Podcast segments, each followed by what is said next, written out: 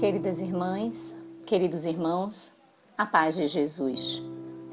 Aqui é Luziane Bahia e está no ar mais um podcast Café com Espiritismo. Existe um livro que marcou muito a minha infância. Ele é muito conhecido de todos nós. Chama-se Pai Nosso, do Espírito Meimei, psicografia de Francisco Cândido Xavier. A lembrança que sempre me vem à mente é do culto do Evangelho Nosso Lar, com a minha mãe lendo sempre uma das historinhas deste livro e nos estimulando a interpretação. Ah, o coração infantil! O que ele nos traz de encanto e de beleza, de ensinamentos de verdade, conduz-nos em uma realidade que é que queríamos para sempre. A infância, para o espírito reencarnante, é a grande oportunidade de se vislumbrar o que se deve pensar agir e ser. O que se deve trazer no coração, como nos ensinou Jesus, que o reino dos céus é para aqueles que se assemelham aos pequeninos. O livro Pai Nosso contém oito partes, que correspondem aos trechos da oração dominical ensinada por Jesus a toda a humanidade. Apenas para que nos recordemos, em cada parte, existem histórias que são alusivas ao trecho do Pai Nosso. Então, por exemplo, a mensagem que trouxemos para as nossas reflexões tem por título Presença Divina e está na primeira parte do livro, que se refere ao trecho Pai Nosso que estás nos céus. Mei Mei nos conta de um garotinho de seis anos chamado Antoninho e o seu tio, que estavam passeando na vizinhança da casa em que residiam ao longo de enorme pomar, contemplando os frutos tão belos as paisagens tão especiais.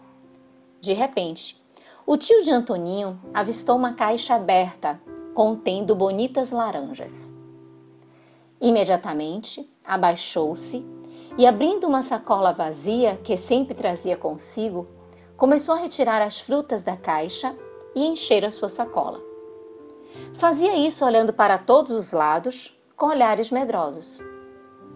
Mei Mei, então, descreve o diálogo. Que fazes, tio? Colocando o indicador da mão direita nos lábios entreabertos, o velho respondeu: Psiu, psiu. Em seguida, acrescentou em voz baixa: Aproveitemos agora, enquanto ninguém nos vê, e apanhemos algumas laranjas às escondidas. O menino, contudo, muito admirado, apontou com um dos pequenos dedos para o céu e exclamou: mas o senhor não sabe que Deus nos está vendo? Meus irmãos, quantas vezes não já ouvimos que Deus está vendo antes mesmo que realizemos qualquer ação? Quando somos crianças, são os pais ou alguns educadores que sinalizam sobre a onisciência e a onipresença de Deus, alertando-nos sobre a responsabilidade acerca dos nossos atos. Contudo, à medida que amadurecemos, que compreendemos um pouco mais que é Deus, a reflexão se torna mais profunda. Passamos a sentir Deus e perceber que Ele a tudo vê sim, porque está em nós. Não há como fugir de Deus, esconder-se dele ou enganá-lo.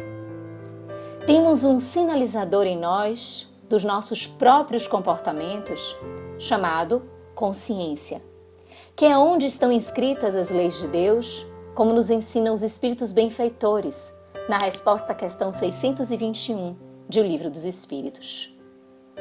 Quando o ser humano mente, engana, trai, comete algum erro, mais cedo ou mais tarde, em um processo particular da própria consciência, sentirá em si que aquela ação é contraditória com a sua natureza íntima, que é divina que há uma violação ao que há de mais profundo em si mesmo. Perceberá, inevitavelmente, o compromisso que possui com a verdade, perante um Pai Criador de misericórdia, amor e bondade, e perante si mesmo, que, em sendo divino, busca, envolto no progresso e no trabalho, o crescimento, o despertamento, a libertação. Meimei no texto a que fazemos alusão, traz-nos a fala derradeira do tio de Antoninho.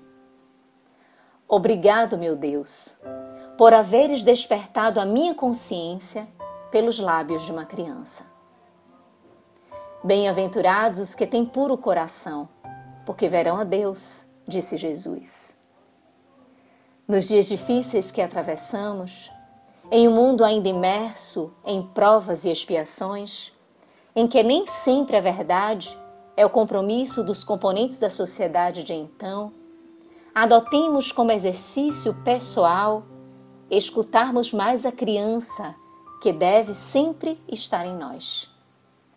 Criança que nos traz a alegria de viver, o brilho da descoberta, o encantamento da ingenuidade, mas a que representa a pureza dos ensinamentos do Cristo, a que mantém viva a chama sincera de um coração puro, que cuida dos pensamentos para que estes sejam límpidos, que vigia as palavras para que estas sejam estimuladoras e positivas, que permite que os gestos sejam os mais receptivos, desvestidos de mágoas e de rancores.